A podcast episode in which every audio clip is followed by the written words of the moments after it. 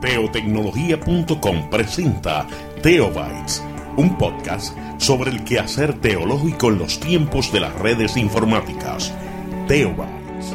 La interpretación bíblica nos acerca en las posibilidades indefinidas de los textos bíblicos y en la capacidad que tiene quien los lee en su realidad. Y esto lo hace para hacer percepciones que agregan significado a un texto. Esto quiere decir que es necesaria una interpretación que se fije en el contexto histórico-social y literario. Una vez hagamos el ejercicio de mirar el contexto en que se escribe un texto, construimos un puente a nuestra realidad social de hoy para ver cómo esas palabras preciosas se hacen vivas en nuestro diario vivir. Y la pregunta es, ¿cuáles son los métodos de interpretación bíblica y su importancia para nuestro estudio de las escrituras? Hoy en Teobytes. Busque una taza de café, de té o de chocolate y siéntese a la mesa con nosotros porque este tema será de gran bendición a su vida y a la vida de su iglesia. Saludos y bendiciones, les habla Jesús Rodríguez Cortés y les doy la bienvenida a esta edición de Teobytes. Nos acompaña el doctor Ediberto López Rodríguez para dialogar sobre la interpretación bíblica. Ediberto es catedrático de Nuevo Testamento y griego en el Seminario Evangélico de Puerto Rico. Es ministro ordenado de la Iglesia Metodista de Puerto Rico. Ha pastoreado en varias iglesias en, su país natal y en los Estados Unidos. Además de una maestría en divinidad del Seminario Evangélico de Puerto Rico, Ediberto estudió en el Seminario Union de Nueva York una maestría en Sagrada Teología y en la Universidad de Drew en New Jersey un doctorado en literatura del Nuevo Testamento. Ediberto ha contribuido con varias revistas de educación cristiana y con la revista Ribla en Latinoamérica. También culminó sus estudios en leyes en la Universidad de Puerto Rico, Río Piedras, lo que lo ha llevado a practicar la abogacía. Pero sobre todas las cosas, Ediberto ama al Señor y le sirve con amor y pasión en toda encomienda que cae en sus manos. De Ediberto puedo decir que es un gran amigo, que es perfeccionista, que es alguien entregado a la justicia social, y es un experto en interpretación bíblica, razón por la cual este servidor tomó ocho clases para culminar su grado de maestría en el Seminario Evangélico de Puerto Rico con él. Ediberto es alguien a quien yo admiro profundamente, es un hermano, es alguien en quien hemos depositado mucha confianza y nos unen grandes lazos de amistad. Ediberto, te doy la bienvenida a este foro que se llama Teobytes.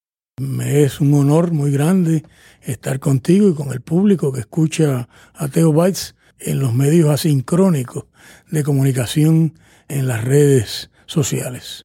Ediberto, ¿cuál es la diferencia entre lo que el texto bíblico significó y lo que significa? El texto bíblico se plasmó en un mundo distinto al nuestro, históricamente social, cultural, científicamente, todas esas áreas tienen grandes distancias con nosotros. Y para nosotros comprender el significado inicial del texto bíblico, no nos queda más remedio que hacer una construcción mental de cómo podría ser el mundo histórico, social y literario del texto para saber qué significó. No obstante, cuando el lector y la lectora entran con su propio imaginario, su propia cultura, en su contexto nuevo y leen el texto, sucede algo milagroso y es que tanto el lector como el texto se abren a nuevos significados. Hay varias teorías para explicar esto. La más que a mí me gusta es la de Wolfgang Eiser, que se fundamenta en el conocimiento de la personalidad humana. Eiser alega que cuando un lector se encuentra con un texto de la antigüedad o con cualquier texto, el texto tiene muchos lugares de indefinición que no están claros para el lector ni están claros en el texto para todos. Pero el lector y la lectora necesitan comprender qué podría significar en el presente ese texto. Y lo que hacen es que proyectan en los huecos de ese texto sus conocimientos, sus experiencias. Y el texto ahora salta con un nuevo significado para el lector y la lectora. Claro está, tanto el texto cobra un nuevo significado como el texto transforma al lector del presente, porque Hans Gadamer le llamaba eso la fusión de horizontes. Se mezcla el horizonte del texto que viene del pasado con el horizonte del lector y la lectora en el presente y lo que sucede es que se da un tipo de síntesis entre ambos de manera que el texto puede significar algo nuevo. Otra teoría que se ha utilizado para explicar la diferencia entre lo que el texto significó y lo que significa es la teoría de la escuela francesa y específicamente traída a Latinoamérica por el gran erudito bíblico Severino Croato. En ese caso, lo que se plantea es que el texto tiene una reserva de significado y que cuando el lector nuevo se confronta al texto, el texto presenta la posibilidad de adquirir nuevos significados. Por lo tanto, siempre, dependiendo del contexto en que se lea algún texto, el texto va a dar un nuevo significado y el texto es inagotable. Se va a convertir en palabra viva, en el caso de la Biblia, palabra viva de Dios, de acuerdo al contexto, a la persona, a las experiencias de los y las lectoras, a los sueños, los traumas, los sufrimientos, los anhelos, etcétera. Todo lo que pueda significar un texto se va a mezclar con el lector y el texto va a dar nuevas señales cada vez que se lea. Eso se le llama la polisemia del texto. Esto es semia de señales, poli, muchas señales. De acuerdo a los y las lectoras que hagan interacción con el texto, el texto dará nuevas señales. Así que no es lo mismo cuando se le lee la Biblia a un niño que cuando se lee con un adolescente, un joven adulto, un adulto de edad avanzada, una persona en una cama de muerte. No es lo mismo si la persona es pobre, si es una persona de la clase media o de la élite, no es lo mismo si la persona es un extranjero o es una persona del país, no es lo mismo si es un negro o una persona de la mayoría racial de una sociedad, no es lo mismo si es una mujer o un hombre. Todos esos que se encuentran desde sus contextos con el texto van a tener la experiencia que cuenta Segunda de Tesalonicense, que dice que la palabra de Dios no está encadenada. Se libera el texto bíblico para decir una nueva palabra al lector que llega hambriento y sediento de una palabra de Dios para su vida. El texto y sus distintos significados, llevándonos eso a un proceso de estudio, y por supuesto hay que considerar una distancia entre ese texto y nosotros, ¿no? Es correcto. El texto tiene cuatro distancias fundamentales con los y las lectoras. Lo primero que le sucede a una persona que lee la Biblia en español es que está leyendo un texto traducido del hebreo, el arameo y el griego. El problema es que no hay manera de vertir esos tres idiomas de una manera absoluta en el idioma receptor, en el español. Por eso es que se escriben los comentarios, porque los comentarios van a dar todas las posibilidades que podría tener cada palabra. Realmente no hay manera de traducir palabra por palabra exactamente. Esa es una primera distancia, la distancia lingüística. Y claro, esa distancia implica un problema, y es que los traductores también han proyectado sus valores sobre los textos y por lo tanto sucede aquel dicho sobre la traducción que dice traductore traditore, esto es el traductor es un traidor. El traductor siempre va a acercar el texto a su propia experiencia, a la forma en que ve la vida y a sus valores y a la problemática en la que el traductor se encuentre. Cuando nosotros leemos una Biblia en español, está mediada social, cultural, lingüísticamente por las personas que tradujeron la Biblia al español. Así que cuando nosotros leemos la Biblia de Reina Valera en el mundo protestante, estamos mediando la traducción que hizo Casiodoro de Reina, Cipriano de Valera, luego las sociedades bíblicas, según han ido editando la Biblia de Reina Valera, y tratando de ver cómo ajustan la traducción al español a la nueva situación lingüística que cada 30 años que ha pasado una generación, hay que ajustarla porque a los 30 años empiezan las palabras a perderse y empiezan a surgir nuevas palabras con nuevos significados. Esa es la primera distancia lingüística. La segunda distancia es la distancia histórica. La verdad es que nosotros vivimos en un mundo plural. En la antigüedad había pluralidad, pero realmente en términos del poder político, el poder era hegemónico. Había un solo poder que era religioso y político y cultural. Nosotros no. Nosotros vivimos en un mundo donde hay gran pluralidad de poderes en nuestra sociedad. Nosotros tenemos un gobierno republicano con tres poderes, de manera que ningún presidente de un país es rey.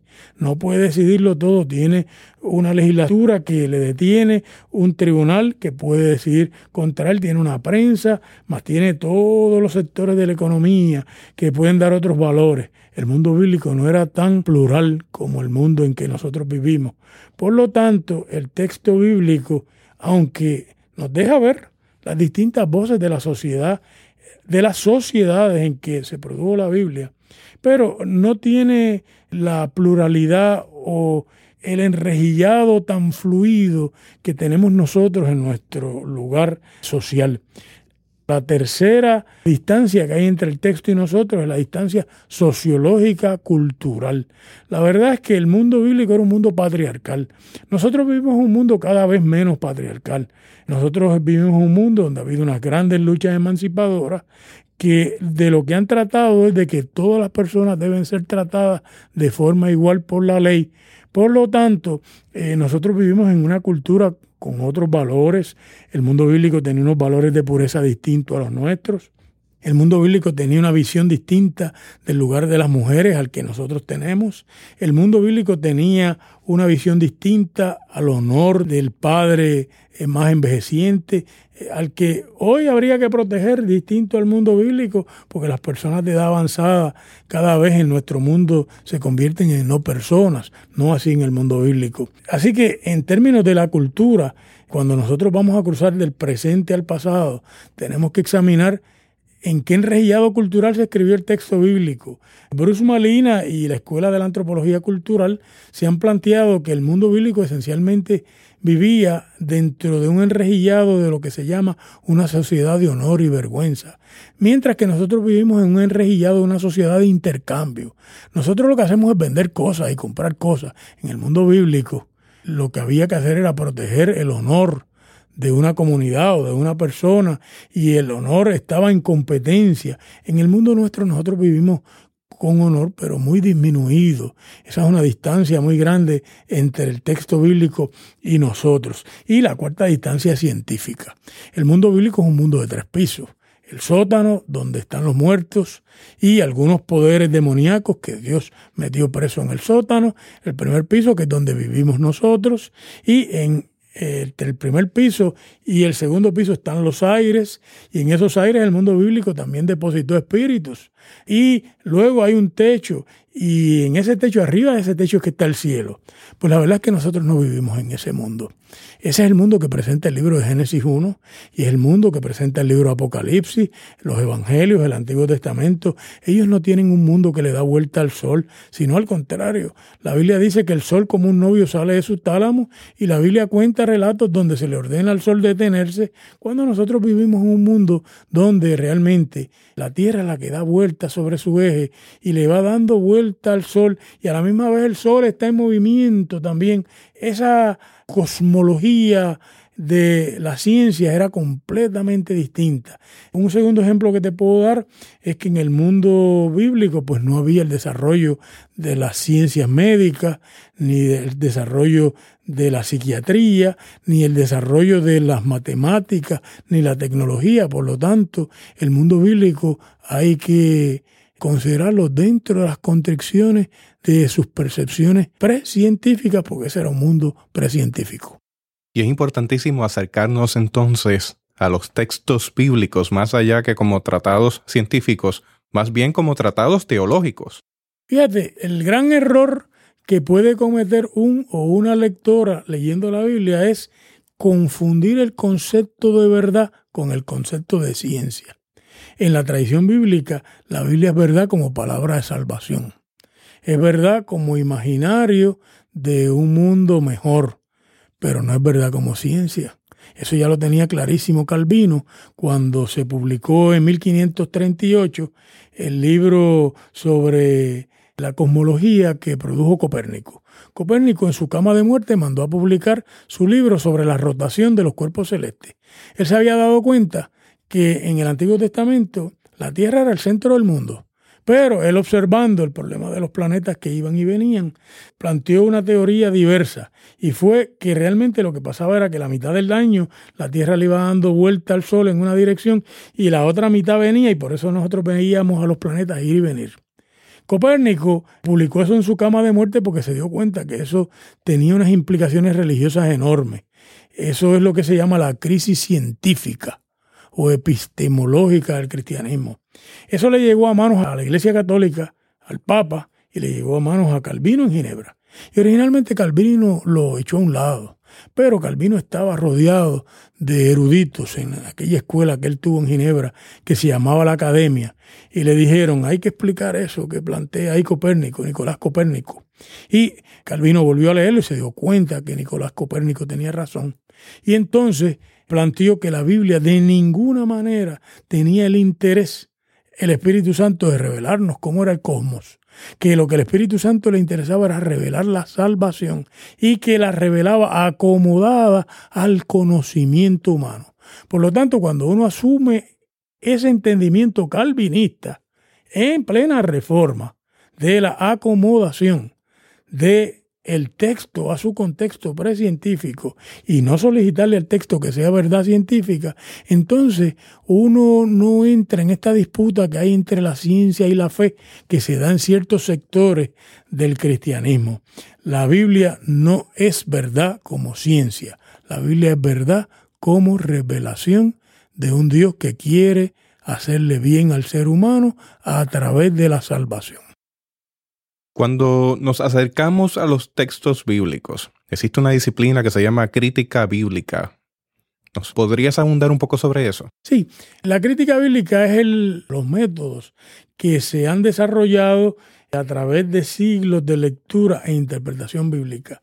Ya el judaísmo en el periodo intertestamentario tenía una serie de acercamientos literarios a la Biblia y pautas de interpretación y luego los cristianos del segundo siglo en adelante fueron desarrollando métodos de lectura bíblica y la iglesia en los primeros doce siglos se dividió en dos grupos, los que le daban a la Biblia un sentido literal que era el sentido histórico y los que le daban un sentido nuevo o el sentido pleno que le llamaban lectura espiritual de la Biblia y la cuádriga, que eran los cuatro sentidos, el sentido moral, el sentido ético, el sentido escatológico y el sentido literal.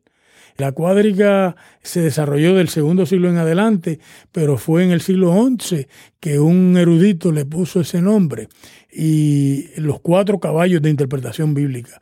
Luego, en el advenimiento de la ilustración y un poco antes en el advenimiento de la iluminación, se trajo a colación todo el conocimiento que íbamos adquiriendo sobre la realidad, sobre la historia, sobre la literatura y se fue desarrollando la interpretación bíblica. Con la ilustración, la ilustración se dio cuenta que a la Biblia había que aplicarle los mismos mecanismos de interpretación que a cualquier otro texto, porque el texto bíblico antes que nada era un tejido literario. Y por lo tanto, lo primero que se hizo en el siglo XVI con la construcción de los manuscritos y de un texto crítico fue reconstruir a través de métodos de lingüística el texto más antiguo posible. Eso fue lo que hizo Erasmo de Rotterdam en 1516, cuando publicó el Nuevo Testamento en griego, basado en tres manuscritos que él tenía. Pero también sucedió lo mismo en España. En España se estaba publicando un texto crítico que se publicó un poco después, pero había empezado mucho antes que Erasmo.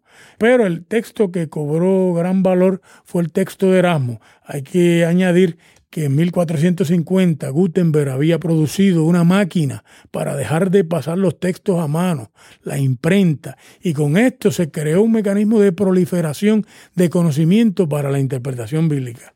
A esto hay que añadir que la Reforma Protestante se dio cuenta que la única manera de minar la autoridad de la iglesia medieval católica de la antigüedad que ellos tenían hasta ese momento era con una lectura crítica de la Biblia que de alguna manera pusiera en jaque la autoridad de esa iglesia medieval y del papado.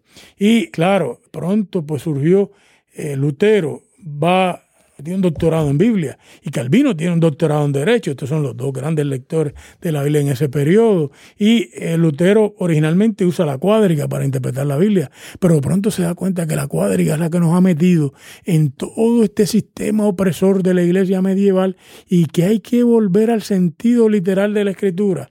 Y eso es lo que hace, buscar el sentido literal. Pero claro, no busca el sentido literal para quitarle autoridad a la Biblia, es para cuestionar las decisiones arbitrarias de la iglesia medieval y poner a el Evangelio de Jesucristo como el centro del quehacer teológico de la reflexión en la iglesia. Lutero nunca rompe con la iglesia, Lutero quiere reformar la iglesia. La iglesia no puede tolerar la reforma de Lutero en aquel momento dado, pero aún la iglesia que desciende de la lucha contra Lutero. En el Segundo Concilio del Vaticano prácticamente abdicó a todas las cosas que Lutero planteaba en términos de la lectura bíblica, con lo que en el Segundo Concilio del Vaticano se ha llamado la repristinación, que no es otra cosa que situar la Biblia en su contexto histórico, situar la Biblia en su contexto lingüístico, en su contexto sociológico y poner la Biblia como el objeto fundamental del quehacer teológico cristiano. Calvino, pues era un erudito. Y Calvino, a mi entender, y yo no soy calvinista, yo no soy de la tradición calvinista, era un hombre con una gran instrucción literaria. Y Calvino le añadió a toda esa discusión del sentido literal de la escritura, el sentido literario. Y por eso en la discusión sobre la cena del Señor, Calvino trae a colación los tropos que San Pablo plantea ahí, o nuestro Señor Jesucristo, para alegar que toda esta discusión platónica y aristotélica del texto bíblico es ajena a las figuras del lenguaje que hay en el texto bíblico.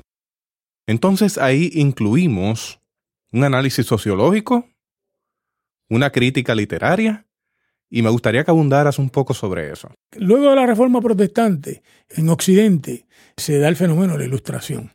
Y la Ilustración cobra conciencia de que los textos tienen gran distancia con los lectores y que para comprender los textos hay que reconstruir hipotéticamente a base de información arqueológica, a base de otros textos de la antigüedad y a base de información antropológica hay que reconstruir el pasado del texto.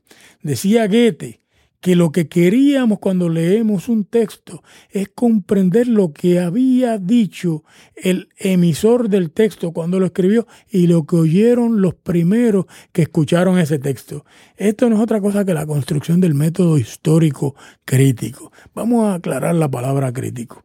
La crítica bíblica no es algo que critica la Biblia es algo que critica a los y las lectoras, porque los y las lectoras llegan al texto con su cultura y sus prejuicios y hay que emancipar el texto de los prejuicios que tiene el lector para poder comprender el texto en sí mismo. Por eso es que es crítica, porque critica al lector y a la lectora. La palabra crisis en griego lo que significa es que la lectura no puede ser arbitraria, tiene que haber un juicio racional que permita que con los mecanismos de situar el texto en su mundo y en su literatura podamos llegar a una comprensión razonable, no arbitraria, del sentido del texto. A esto pues hay que añadir que en el siglo XIX con todo el descubrimiento de la literatura del antiguo Medio Oriente. Napoleón se metió en el antiguo Medio Oriente y tenía que justificar la conquista del Medio Oriente y de África. Llevó eruditos y esos eruditos trajeron para acá todos esos textos y guardaron todos esos artefactos en el Louvre. Y luego los británicos echaron una guerra con Napoleón, lo derrotaron en Waterloo y reconquistaron el antiguo Medio Oriente y se trajeron los textos del antiguo Medio Oriente las universidades en Inglaterra y al Museo Británico. Y luego vinieron los alemanes, la tercera cuota de eruditos, cuando Alemania se metió en el proceso imperial del siglo XIX. Y claro, esto tuvo un componente histórico, crítico y literario. Y es que llevaron eruditos que le añadieron a los textos bíblicos otros textos de su mundo que tenían formas parecidas, que tenían tropos similares y que nos ayudaban a comprender mejor el texto bíblico.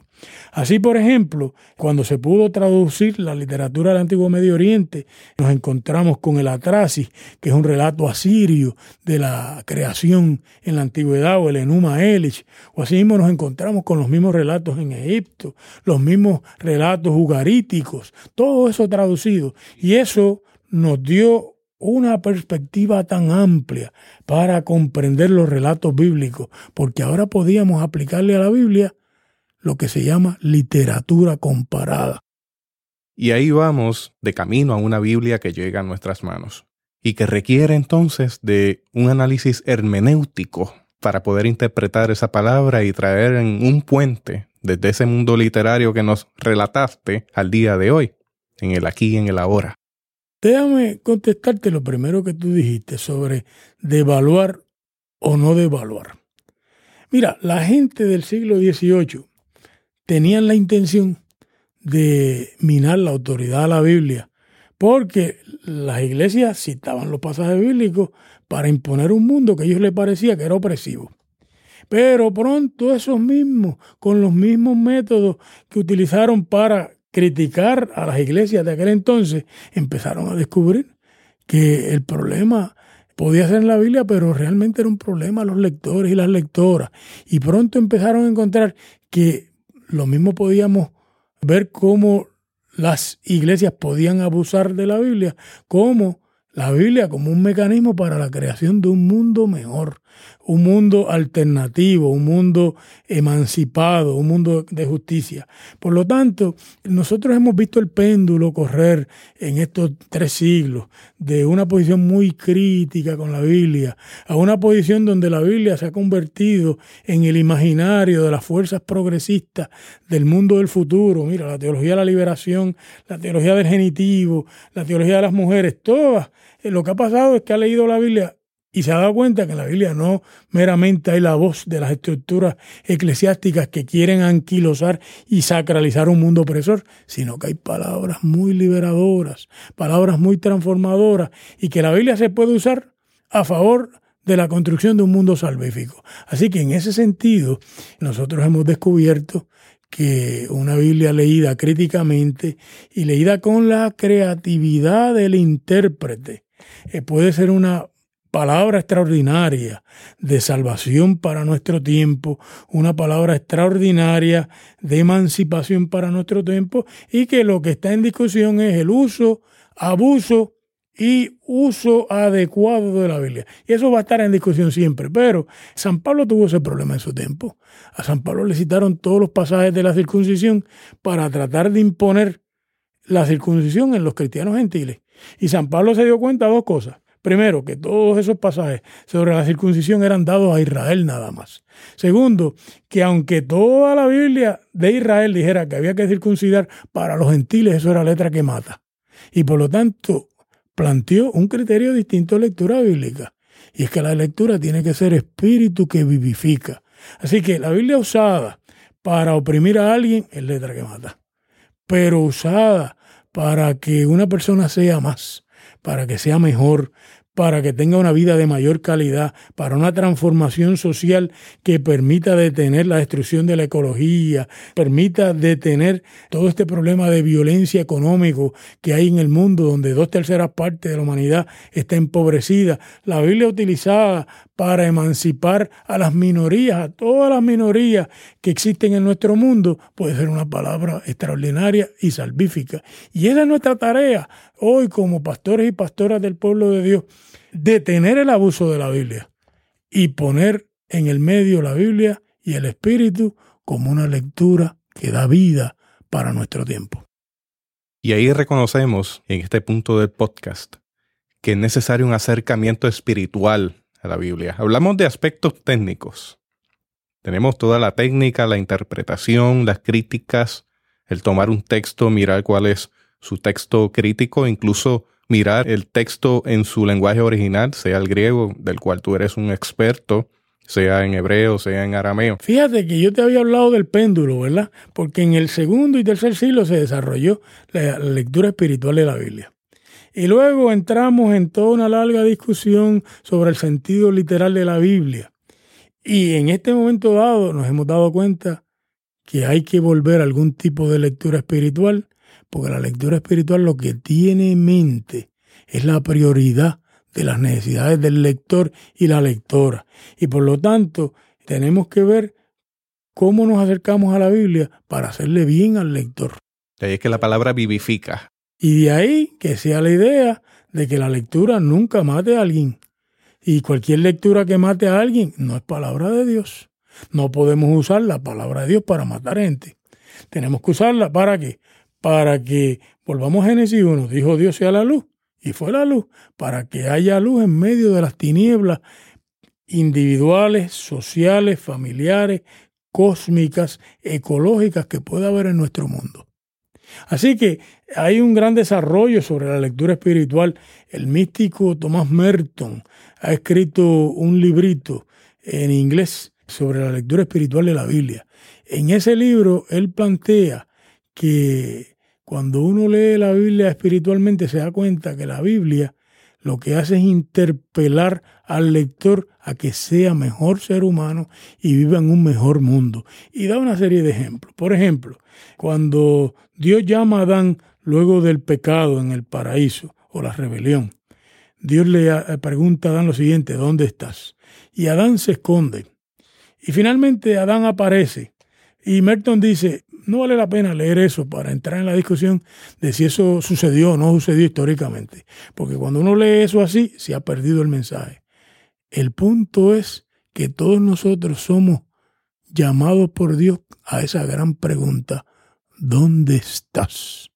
Luego Merton vuelve y repite lo mismo con el relato de Caín y Abel, que obviamente tiene un núcleo histórico, y es la violencia de los seres humanos unos con otros, y de las sociedades agrarias contra las sociedades horticulturales, las sociedades de pesca y, caza, como se llaman esas sociedades, se mataban unos a otros en la antigüedad, y de ese encuentro entre esas dos sociedades surge este relato de Caín y Abel, y finalmente Caín ejecuta a su hermano, porque es un ser humano igual que él, y ve viene y habla con Caín y le hace una pregunta extraordinaria.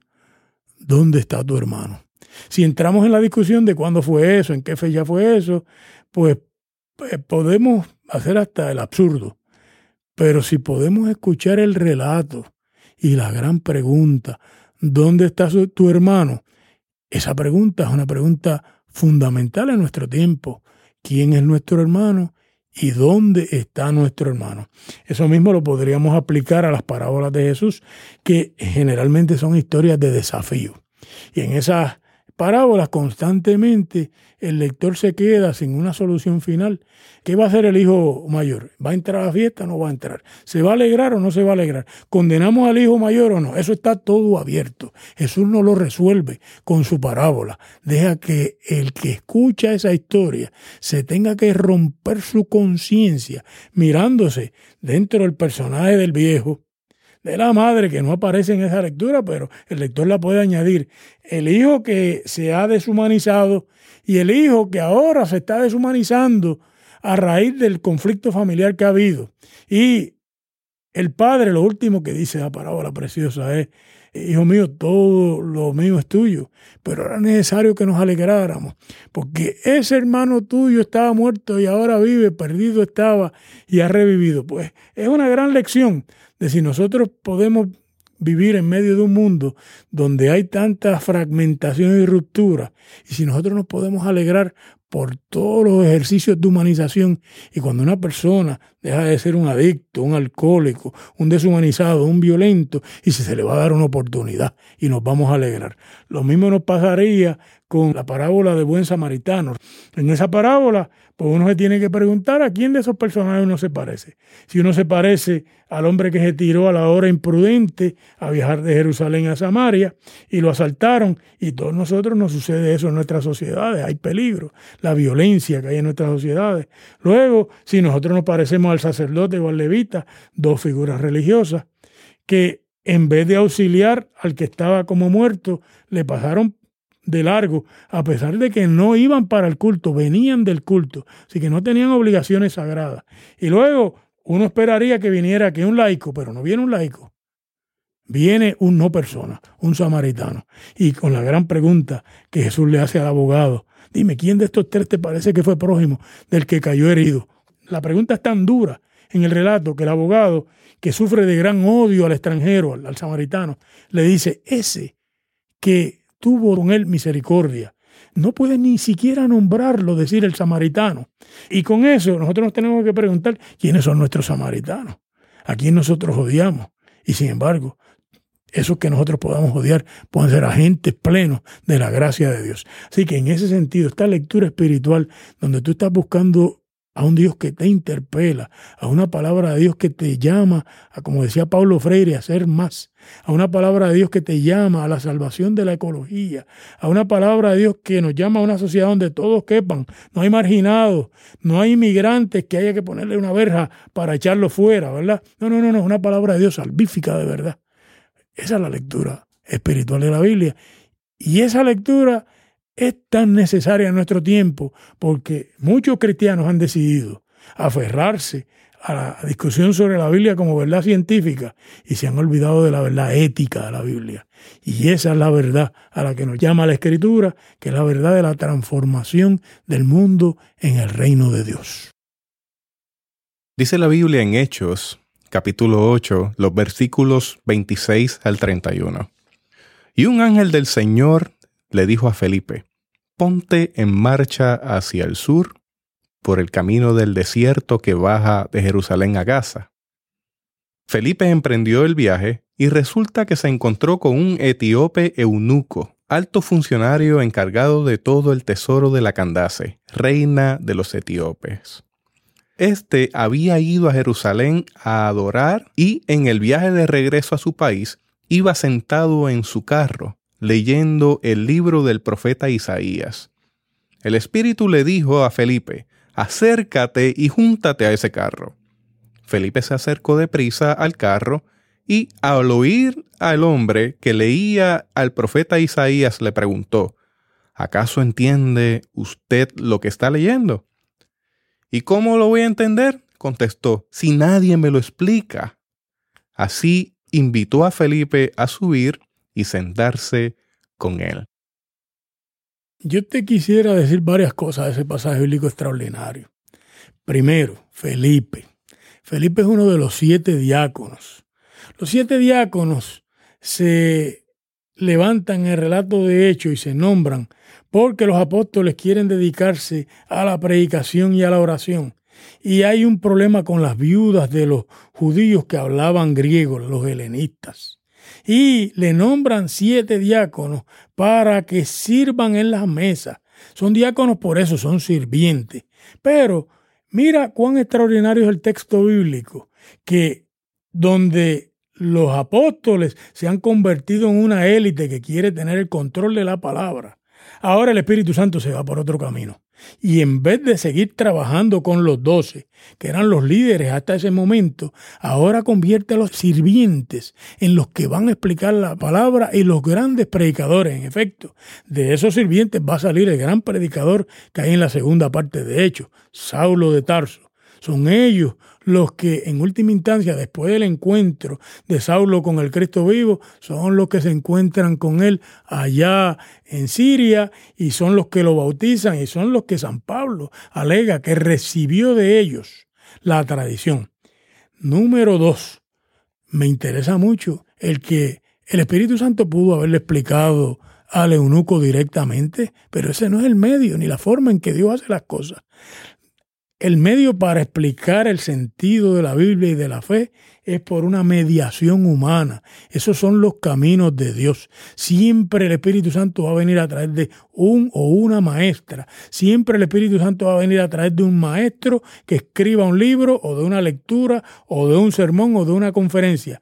El Espíritu Santo, con muy pocas excepciones, va a hablar con nosotros directamente. Siempre va a tener una mediación histórica, social y cultural.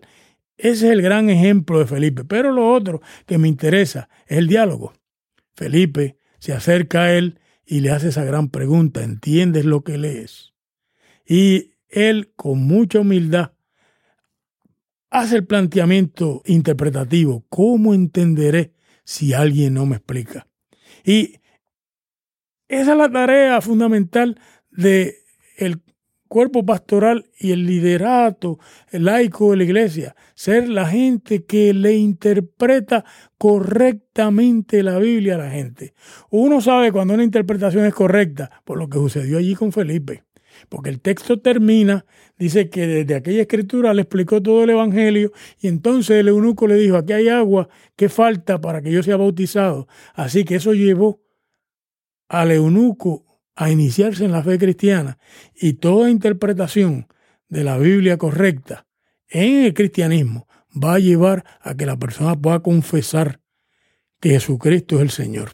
Así que en ese sentido, a mí me parece que es un paradigma extraordinario. Ahora, hay un cuento similar en el judaísmo, y es el de los cuatro maestros que pidieron entrar al paraíso, Pardesh, y que Dios le dijo que no, que era muy peligroso, que él había puesto allí una figura celestial para impedir. Y claro, con el juego Pardesh, Pardes.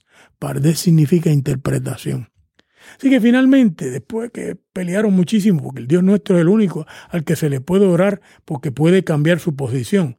Todos los demás dioses no, no se le ora porque no son dioses que cambian su posición.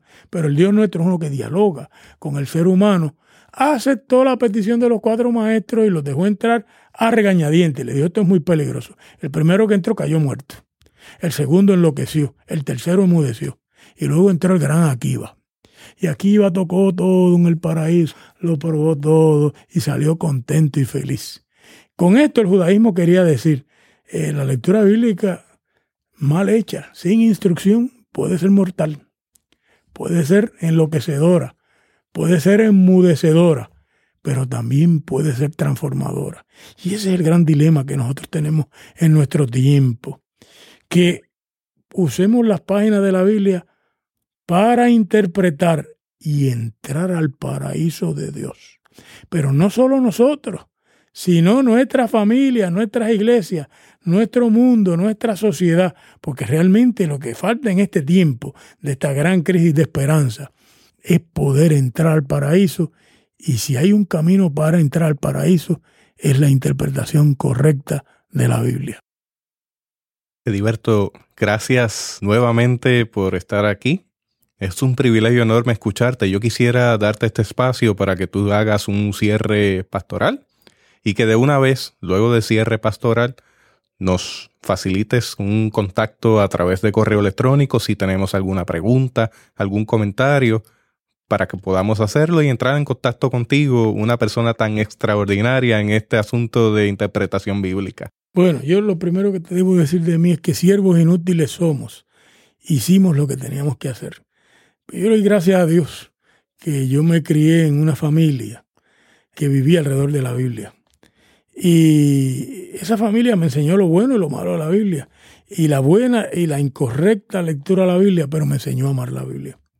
Y mi abuela era una mujer evangélica que leía la Biblia diariamente y que vivía cantando himnos. Y yo puedo recordar su voz cuando ella cantaba aquel himno precioso que decía, oh, cantádmelas otra vez, bellas palabras de vida. Y yo creo que eso es lo que yo trato de hacer en mi salón de clase, en el púlpito al que me invitan, y aún en el diálogo que he tenido con la sociedad sobre distintos asuntos de la fe y la sociedad. A mí me parece que la lectura de la Biblia hecha con buena fe, con imaginación hecha en el temor de Dios y en el amor al prójimo, no es otra cosa que bellas palabras de vida, como dice el himno, qué bellas son, qué bellas son, bellas palabras de vida. Desde luego que yo estoy accesible. Si usted escribe en la página de Facebook Ediberto López Rodríguez, me va a encontrar allí al lado de un pajarito de la paz, frente al edificio del seminario evangélico, y me puede pedir amistad y yo la hoja mía es una hoja de interpretación de noticias y de interpretación teológica. También me puede escribir a mi dirección electrónica edibertolopez.gmail.com o me puede llamar a mi teléfono privado 787-460-1086. Lo que le ruego es que me mande un mensaje de texto y yo lo llamo a usted de vuelta. Y puede venir al seminario evangélico, que yo doy clase aquí a tiempo completo hace 23 años, o a la iglesia metodista de San Juan Moderno, donde yo participo como uno de los miembros del cuerpo pastoral de esa iglesia. Yo estoy para ser gastado en la palabra de Dios. Y yo le he pedido a Dios que me deje gastarme y desgastarme en la interpretación sana de la Biblia que ayude a nuestro pueblo a tener un mejor porvenir y esperanza. Y yo te agradezco, Jesús, que me hayas permitido estar con tu audiencia y espero que mis palabras hayan puesto a pensar a mucha gente y a otros le hayan servido de gran bendición porque ese es mi propósito. Muchas gracias al doctor Ediberto López Rodríguez, catedrático del Seminario Evangélico de Puerto Rico, por acompañarnos en esta ocasión, tomando café y pasándola muy bien en esta mesa en la cual usted también está invitado e invitada. Yo quisiera tomar un espacio para agradecerle a varias personas, particularmente a dos que nos han escrito a través de las redes informáticas. Uno de ellos es el pastor Darío Jiménez, que es pastor de la Iglesia de Jesucristo en el norte de Argentina. Él nos escribe, gracias por estos temas, son muy buenos. Continúen adelante en el Señor, que Dios les bendiga. Gracias Darío por tus palabras. También nos escribe Juan Carlos Soto, quien dice de la siguiente forma en el foro de Teobytes. En estos tiempos, la tecnología en comunicaciones y redes sociales han ido en avanzada. Jesús Rodríguez, como experto en tecnología y religión, nos aporta herramientas necesarias y útiles para nuestro caminar como líderes en diferentes rangos dentro de la iglesia. Gracias Juan Carlos por tus palabras y quisiéramos escuchar de usted. Así que si tiene la amabilidad, visite nuestro perfil en iTunes, déjenos una reseña con una evaluación y con mucho gusto estaremos en contacto con usted. También cuando nos dejan una reseña, ayudan a que otras personas que estén buscando el podcast lo puedan encontrar más fácilmente. También puede visitar nuestra página en internet www.teobytes.com. Hasta aquí esta edición de Teobytes. Gracias por darnos el privilegio de llegar hasta ustedes a través de las redes informáticas será hasta el próximo episodio. Que la paz y la gracia de nuestro Señor Jesucristo sea con ustedes. Esto fue Teobytes, presentado por teotecnología.com, un podcast sobre el quehacer teológico en los tiempos de las redes informáticas.